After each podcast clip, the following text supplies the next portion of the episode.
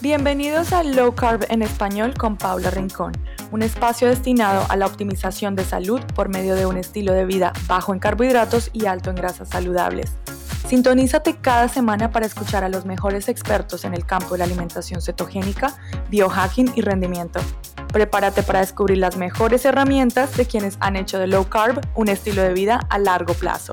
La información de este podcast no reemplaza consejos diagnósticos o tratamientos médicos y no pretende ser sustituto de una relación doctor-paciente. Bienvenidos al episodio número 9 de Low Carb en español. Esta es la segunda parte de mi entrevista con la doctora Paulina Vega Muñoz. En la primera parte, episodio número 8, hablamos un poco de todos estos mitos asociados con la grasofobia, con el comer prevalentemente grasa. Y qué onda con el colesterol, qué es lo que significa, si realmente hay una relación con colesterol alto en marcado, como marcador sanguíneo y riesgo de enfermedad cardiovascular, entre otras cosas. Y en esta segunda parte en particular estoy haciendo algo completamente nuevo que es básicamente dedicar un espacio con mi entrevistado respondiendo preguntas de ustedes, mis seguidores, por Instagram. Así que si esto es un formato que les llama la atención, que les gusta, háganmelo saber, bien sea por Instagram o por Facebook. Y también les quiero decir que ya que estamos en vísperas navideñas, decembrinas y todas estas fiestas que a todos nos encanta celebrar, les tengo una guía de auxilio de fiestas decembrinas que la hice pensando en todo lo que nos ocurre cada vez que llega este momento del año, cuando estamos fuera de casa, cuando viajamos, cuando nos invitan a novenas y queremos de todas maneras gozar de estos alimentos que no precisamente cabrían en nuestro régimen low carb.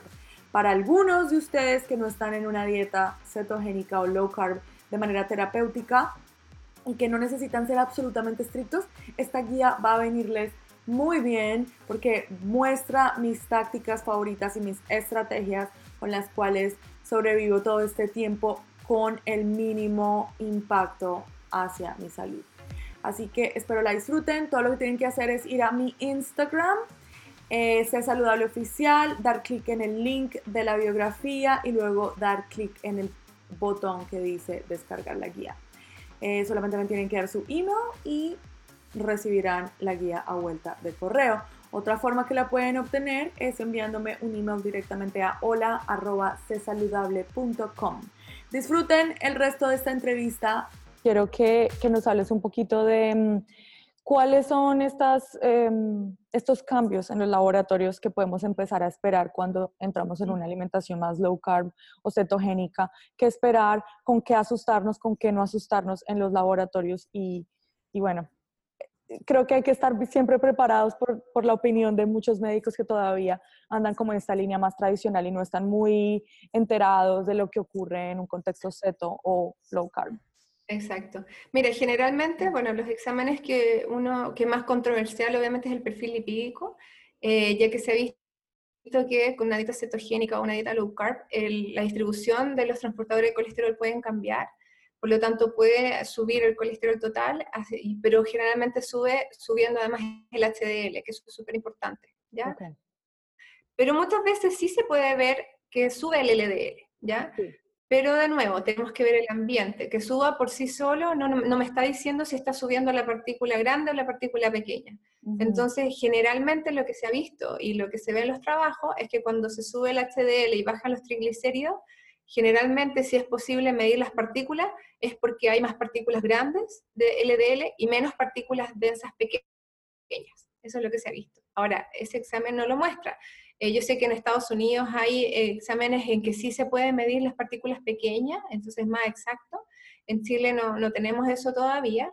Eh, por lo tanto, medimos otros exámenes para ver cómo está este ambiente. los triglicéridos generalmente disminuyen a largo plazo. Puede que haya una pista inicial, pero después vemos notoriamente en, en, todos los casos que los triglicéridos disminuyen. Y además vamos a ver cambios en la glicemia, que va a regularse, la insulina, que también va bajando, y además la hemoglobina glicosilada, ¿cierto? que nos va a mostrar eh, estos procesos de glicación, que va a ir cambiando con el tiempo, es un examen que va a ver, se ven respuestas generalmente un poquito más a largo plazo, pero también va disminuyendo. Y además podemos ver parámetros inflamatorios que van disminuyendo. Eso es algo muy positivo para la salud en general, no solamente para temas de peso o algo así, sino que para la salud en general. Y eh, incluso podemos ver, eh, si es que estamos viendo, por ejemplo, temas hormonales, podemos ver, eh, gracias a este colesterol de mejor distribución, por decirlo, y de mejor calidad y cantidad, podemos ver una mejor redistribución de las hormonas también, de los ejes sexuales, un aumento de la DHEA, a veces de la testosterona, que muchas veces viene baja en, en, algunas personas. Entonces también podemos ver incluso una mejoría en la producción hormonal. Eso es algo muy positivo para hartos aspectos de la vida. Eh, ¿Qué tan cierto hay? Por ahí estaba leyendo la otra vez que incluso puedes esperar también diferencias que, que resulten en un diagnóstico de hipotiroidismo, como cambios en el T3 también. Mira, el, el, claro, el T3 va a depender de cosas bien específicas. ¿ya? El, el, eje tiroideo es bien complejo y está asociado también con muchas otras cosas. Mm. Entonces va a depender caso a caso, ¿ya? Porque el, eje tiroideo también está eh, regulado por el eje de la hormona de estrés y hormonas sexuales. El cortisol tiene un efecto directo, eh, por lo tanto es, es, más, un poquito más complejo ese tema. ¿ya? La conversión de hormona T4 a T3 depende de ciertos minerales. Entonces, no es que la dieta cetogénica vaya a producir algo ahí. Cualquier dieta, si es que no tiene suficientes minerales, aminoácidos específicos, si no hay una regulación del cortisol, eh, si no hay eh, manejo del estrés, pueden haber alteraciones a nivel de hormona tiroidea, pero no es que sea la dieta cetogénica la que lo va a producir. Se puede hacer cualquier dieta bien o mal en el fondo. Así que por ese lado es importante, y nosotros lo vemos así, yo eh, cuando lo trabajo con con los nutricionistas, por ejemplo, siempre tratamos de procurar eso y por eso se ve caso a caso. Y muchas pacientes acá en Chile, acá hay mucho hipotiroidismo, también hay mucho hipotiroidismo autoinmune. Entonces, eh, por eso siempre hay que hacer una escala de prioridades. Si tengo una paciente que tiene una enfermedad tiroidea descompensada o un Hashimoto muy activo, primero voy a trabajar en eso y después puede que entonces eh, ocupemos la dieta cetogénica o un low carb más estricto como otra herramienta para ir avanzando y pudiendo obtener otros beneficios en su salud. Pero siempre hay que priorizar. Excelente, excelente. Ok, bueno, ¿y qué tan cierto viene a ser? Que eso es otra cosa que también veo que se habla muchísimo, ya que, como me estás diciendo, se puede esperar que suban de repente los triglicéridos apenas entras en un cetogénico. ¿Qué tan cierto es que el hecho de que ya estés desdoblando todas estas grasas haga que ahora se hagan disponibles y se vayan a la sangre para ser transportadas y ser utilizadas como energía. ¿Eso es algo que tiene sentido? Sí, de todas maneras, eso puede pasar. Y también va a ser variable la respuesta según si la persona además hace una actividad física. Se utiliza finalmente la grasa como energía y eso es muy importante, utilizarla sea, eh, si es que ojalá siempre asociarlo con actividad física, no se trata simplemente de eh, hacer una dieta cetogénica o un cambio de estilo de vida, pero no además utilizarla y movernos, eso es parte también de una salud integral. Entonces se puede ver en personas que especialmente no ocupan entonces estos ácidos grasos, que estén, entre comillas, como acumulándose un poquito más al inicio. Entonces, por eso es importante también siempre acompañarlo de actividad física, movimiento, ser personas activas, porque eh, es algo que se puede ver en los laboratorios, pero generalmente es al inicio y después eh, con el tiempo se puede ver que se van normalizando los niveles, por ejemplo, de triglicéridos. Bueno, genial. Para mí ya se me acabaron mis preguntas, pero quería que pasáramos un poco a unas cuantas preguntas. Este es el primer episodio en el que, en el que me lanzo a hacer esto porque em, por las redes sí hay muchas personas preguntándome cosas médicas, entonces eh, sería bueno que de pronto entráramos en algunas. voy a leerlas primero y luego te doy, te doy el espacio para que respondas. Entonces, la primera pregunta viene de eh, Instagram, de la usuaria que se llama Bombita. Y dice, hola, tengo una duda, no vi ninguna publicación tuya sobre el queso, estoy llevando una alimentación baja en carbos y alta en grasas y proteínas y he bajado muchísimo, me imagino que está hablando del peso, pero he consumido mucho queso durante el año. ¿Cuál es tu opinión de los lácteos? Ya, Claro, los lácteos también es un tema complejo. Eh, hay dos maneras de ver el tema de low carb y de la cetogénica. Una cerrándonos solamente a los macronutrientes y ver los números de grasa, ver los números de carbohidratos, pero otra manera es verlo de la forma más integral, que yo creo que es la adecuada, ya que es lo que yo promuevo y que es súper importante que el paciente se tiene que sentir bien, ¿ya? Y los lácteos para muchas personas no caen muy bien. Y además se ha visto y se está relacionando ahora con procesos más inflamatorios, especialmente a nivel intestinal. Y ya sabemos que la salud intestinal es muy importante. Tiene que ver con la inmunidad, tiene que ver con el ánimo, con la formación de neurotransmisores. Eh, entonces es muy importante también tomar en cuenta eso. Hay personas en que los lácteos no le va a pasar nada porque su intestino está eh, bien eh, selladito, no está permeable, que es el término que más se usa, intestino permeable, y en esas personas no hay problema pero en otras sí va a producir. Entonces es muy importante entender que el hincharse, por ejemplo, por un lácteo no es normal, ¿ya? No es una reacción que tenemos, a la cual nos tenemos que acostumbrar solamente, que es lo que muchas veces, especialmente las mujeres, pensamos que teníamos que vivir así. Eh, generalmente el problema de los lácteos va por dos cosas, uno por la lactosa en personas que eh, tienen mayor intolerancia, pero también va por las proteínas, que son proteínas que finalmente pueden promover esta inflamación a nivel intestinal. Por ende, personalmente no recomiendo consumir muchos lácteos, porque los lácteos que al menos aquí tenemos a la mano no son de tan buena calidad, porque generalmente vienen acompañados de otras cosas más, ya son más procesados. Pero, y siempre digo, si es que alguien tiene la suerte de tener una leche cruda, si tiene un queso artesanal, por ejemplo, eh, sin aditivo, y le cae bien, no hay ningún problema. O un yogur también hecho casero, sí, sin todos los azúcares y espesantes que tienen generalmente los del mercado, y le cae bien, entonces sí podría ocuparse como parte de su alimentación. Pero sí hay que verlo como un todo. Entonces, eh, no hay un sí o un no, sino que va a depender del caso a caso, por las cosas que ya en el fondo mencioné. Yo morí con el quesito de cabra de cordillera. Yo soy muy intolerante a los lácteos, pero olvídate, eso nunca me cayó mal, lo amé. Así que cuando estuve en Chile. Ah, eso, además existen esas opciones, existen los lácteos de cabra o los de lácteos de oveja que generalmente se toleran mucho mejor, entonces también es una opción para los que no toleran bien los de vaca. Sí, excelente, lo noté en mi propia vida, en mi propio intestino.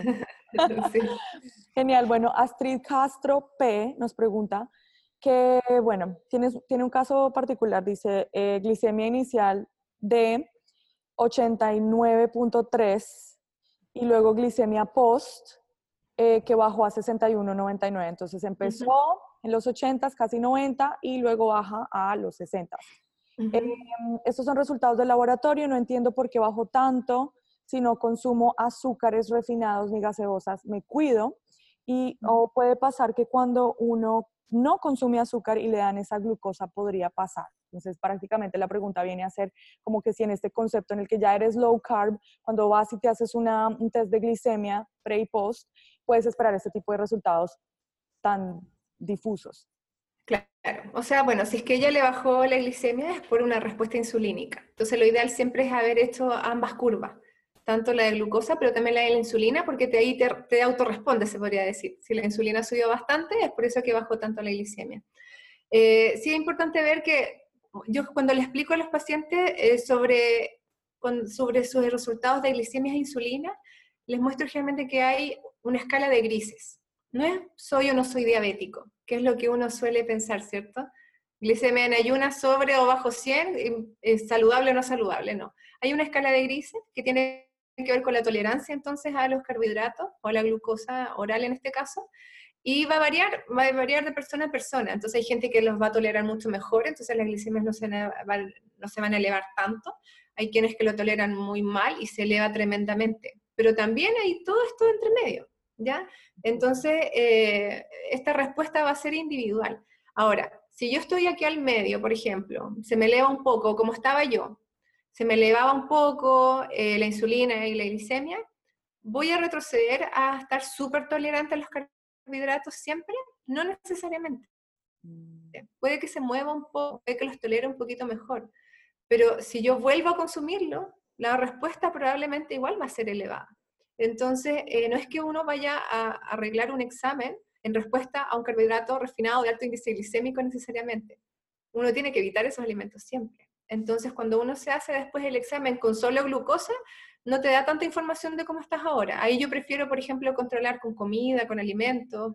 Eh, por ejemplo, yo te voy a contar mi experiencia que cuando yo estaba embarazada, tú sabes que pierden las curvas, el, el fondo de la poscarga, ¿cierto?, de glucosa, y yo me quería hacer eh, la curva, pero sin la glucosa, porque yo no estaba consumiendo azúcar ni carbohidratos refinados, y tuve mucha suerte de, de que mi ginecólogo era más open mind, y de hecho estaba él mismo metiéndose en la alimentación low carb, así de pura suerte, sí, te juro. Entonces eh, yo le dije, doctor, yo no quiero tomar eso, yo, a mí esa glucosa me, me, cae muy mal, me dan náuseas y todo, y él mismo me permitió hacerme el examen con algún carbohidrato que yo eligiera. Entonces, por ejemplo, yo qué es lo que elegí, eh, mi marido de repente come fideos de arroz, entonces yo dije, ya, voy a calculé más o menos cuánto necesitaría y lo hice con eso. Y así pude evaluar la respuesta que tenía a un carbohidrato que yo podría, con el que me podría cruzar actualmente. Entonces ahí yo sugiero a los que ya están harto tiempo sin azúcar, mucho tiempo ya sin harinas refinadas, en vez de hacerse el control con la curva de glucosa, mejor hacérsela con, con alimento, para ver algo más realista de cómo estamos ahora. Porque, como te digo, esto puede cambiar, en esta escala de grises te mueves, pero tampoco te mueves en forma extrema, si es que haces ese test. Muy interesante lo que me dices, porque ahorita que estaba en Colombia y estaba haciéndome todos estos tests, me di cuenta, que me pareció muy sorprendente, que me daban esa opción. Me decían, ¿quieres tomarte el líquido ese rojo, azucarado, horrible? ¿O quieres ir a desayunar? Yo, wow, ¿desayunar? ¿Puedo hacer lo que quiera? ¡Wow! muy abiertos. Tiene más sentido, ¿cierto? Sí, sí, tiene todo el sentido porque precisamente es, hay que pensar que esa, estándar, ese líquido estándar lo toman de lo que la gente se supone que está comiendo, que está ingiriendo de glucosa normalmente en una comida, pero no a todos nos aplica. Exacto, además que es sin fibra, sin otras cosas. Entonces, ese resultado a mí me sirve como para diagnosticar inicialmente pero no necesariamente para después del seguimiento posterior. Claro. Ok, bueno, pasamos a la pregunta de Sara Fiallo. Dice, ¿es cierto que hay que comer keto y luego descansar y retomarlo? Prácticamente nos está hablando de una eh, cetosis cíclica. Es que depende, no es que sea necesario, pero en algunas personas funciona mejor. Mm. ¿En quiénes podría funcionar mejor? Especialmente en mujeres. ¿ya? Pero sí, eh, si tú haces keto, eres keto y tienes índices muy bueno, te suplementas bien, eh, ingieres antioxidantes suficientes, variedad nutricional suficiente y estás, te sientes totalmente bien, puedes mantenerte ahí. Entonces todo va a depender de la persona. Pero de nuevo, no es que haya como una regla, pero sí en general lo que hemos visto también por experiencia es que en las mujeres funciona mejor la ciclicidad. Y en los hombres muchas veces podemos mantenerlos en tiempos prolongados por más tiempo. Bueno, tú conoces al pollo, que él ya lleva mucho tiempo en keto y anda súper bien. Sí, claro, no, es un ejemplo vivo. Excelente. Regresaré con mi entrevista después de este anuncio importante. Bueno, y aprovecho esta intervención para invitarlos a todos a Low Carb USA West Palm Beach. Va a ser en enero 18 al 21 de 2019. El 21 en particular vamos a tener un día latino. Es la primera vez que Low Carb USA va a tener un día completamente de charlas en español. Voy a estarla presentando yo. Así que realmente me encantaría verlos a todos. Si aprovechan y hacen su compra de la entrada para toda la conferencia, van a recibir un descuento de parte mía. Solamente tienen que escribirme a hola.csaludable.com y luego dirigirse a registrarse en lowcarbusa.org. Los veo en enero. Keep Fueled, la granola cetogénica que hace mi madre Angela Pinson en Nueva York, está estrenando página web keepfueled.com slash ES para la versión en español. Recuerden que esta granola solamente se prepara dos veces al mes para garantizar frescura, la única granola cetogénica que existe. Si ordenan mínimo 5 unidades, el envío les sale gratis dentro de Estados Unidos y les haremos llegar nuestro ebook de recetas para que puedan realmente maximizar la forma en la que disfrutan de esta granola cetogénica o ketonola. Hagan su orden ahora mismo en la página web o por medio de un mensaje privado a Instagram de KeepFueled, K-E-E-P de pato, F de foca, U-E-L-E-D de dedo. Continuamos la entrevista de nuestro invitado de hoy. Ok, bueno, L. Ponce 6 nos pregunta, nos dice que tiene 58 años y que mm, pregunta si esta dieta es buena para la artritis y para problemas estomacales. Bastante general, pero ¿Qué opinas de la artritis, por lo menos? Claro, lo que, bueno, ahí de nuevo volvemos a la complejidad de la salud, ¿ya? Porque si tiene una artritis reumatoide, por ejemplo, que es una enfermedad autoinmune, tiene otro trasfondo. Entonces ahí hay un tema complejo, hay un tema inflamatorio importante, que eh, generalmente, como te decía, mis entrevistas con mis pacientes son largas, son de una hora, empezamos a indagar en mucha información. Entonces, eh, es imposible decir que por sí solo es, se podría decir que sí, ¿por qué? Porque la dieta cetogénica o low carb ha demostrado disminuir parámetros inflamatorios, los cuerpos cetónicos han demostrado que son antiinflamatorios también. Entonces, eh, de cierta manera podríamos decir que sí, pero patologías complejas como esas siempre hay que verlas eh, desde todos los puntos de vista. Entonces se puede ayudar de distintas aristas también. Eh, entonces siempre yo en estas cosas insisto que es caso a caso, eh, porque hay que ver en ella, por ejemplo, cómo está el tema del hambre emocional, de la disciplina, cómo está su variedad nutricional, cómo están sus hormonas, y de ahí tomar la decisión. ¿ya? Pero si hablamos como muy en general, la, estar en cetosis sí ha mostrado mucha evidencia disminuyendo parámetros inflamatorios, lo cual de forma eh, indirecta entonces en una artritis, ponte tú, podría ser bastante útil. Claro, eh, pero no es el único approach, dirías tú, hay varios. Para nada, no, especialmente en enfermedades autoinmunes es mucho. Todas las enfermedades autoinmunes son multifactoriales y tenemos que verlas así y así las manejamos en la consulta, eh, siempre con un equipo multidisciplinario además. No solamente con la pura nutrición o no solamente la parte médica, siempre lo hacemos de forma eh, multidisciplinaria. Excelente, excelente. Bueno, me encantaría que nos hablaras un poco, sé que tienes proyectos en mente. Bueno, yo estoy, claro, haciendo un proyecto personal eh, de un centro, eh, un centro médico. Vamos a trabajar un equipo muy lindo de médicos, de nutricionistas, de health coach y de un entrenador personal. Y la idea es poder realmente abarcar la salud de una manera lo más integral posible, con un enfoque funcional eh, de medicina y nutrición funcional, en el que en el fondo buscamos la causa de raíz de las patologías y tratamos de, eh, englobar entonces la salud en todos sus aspectos, desde la parte emocional, nutricional, médica, los exámenes, la actividad física, eh, la educación. por lo tanto, vamos a hacer hartas cosas bonitas. el centro se llama Neocer y ya pueden empezar a seguir sus redes, que sería Neocer Chile, eh, tanto en Instagram como en Facebook. Eh, vamos a tener pronto la página web y eh, además mis redes que son DRA Paulina Vega, doctora Paulina Vega en Instagram, doctora Paulina Vega Muñoz en Facebook. Y desde mi Instagram pueden también ahí tener mi correo electrónico, que estoy disponible para cualquier duda. Además, para quienes necesiten alguna atención en línea, también está en un post que yo tengo la información, pero es eh, dravega.online.gmail.com y eh, bueno, disponible para todo lo que quieras, Paula. Yo estoy muy agradecida de este espacio y la meta de todos nosotros es en común, que es ayudar a la gente, ¿cierto? Eh, ayudarlos a abarcar la mayor eh, gente posible, que podamos ayudar a tener un estilo de vida saludable, a sentirse bien, y como hablamos al comienzo, porque lo hemos vivido en carne propia. Entonces, se puede vivir bien, se puede vivir sintiéndose uno feliz, sintiéndose bien con uno mismo, eh, sintiendo bien, sintiéndose bien en nuestro cuerpo, con una familia sana, eh, con amigos sanos. Entonces, la idea es promover esto eh, en forma generosa para que todos podamos tener esa calidad de vida que en realidad buscamos y que ha, sido complejo en, en la sociedad actual con toda la industrialización de los alimentos, con todo el estrés que tenemos en la vida diaria. Así que eh, el mensaje finalmente es ese, que, lo que buscamos es poder ayudar a la mayor cantidad de gente posible. Excelente, excelente. Y sobre todo para ti, que eres total ejemplo, con un nené de tres meses, quién sabe si esperando otro pronto. Una de esas. Pero sí, muy chévere. Y cuéntanos, no sé si esto va a ser como muy ponerte en el spot, pero ¿tienes planeado venir de repente a Estados Unidos a alguna de estos eventos del próximo año? Low Carb USA en West Palm Beach o el que vamos a hablar de Los Ángeles o Denver o todavía no lo has decidido?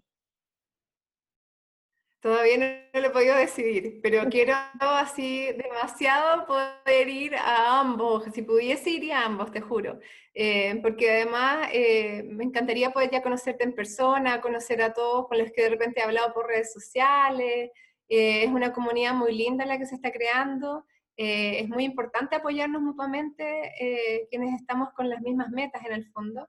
Y, tenemos que aprovechar también todas estas plataformas que ahora es mucho más fácil conectarse. Entonces, la verdad es que hoy si pudiese, si pudiese pedir un regalo de Navidad, pediría que poder ir a los dos. Pero ah. sí o sí voy a ir a alguno, porque ya, ya es hora de, poder eh, también ampliar un poquitito más los conocimientos. Allá vamos a ver estudios más actuales también.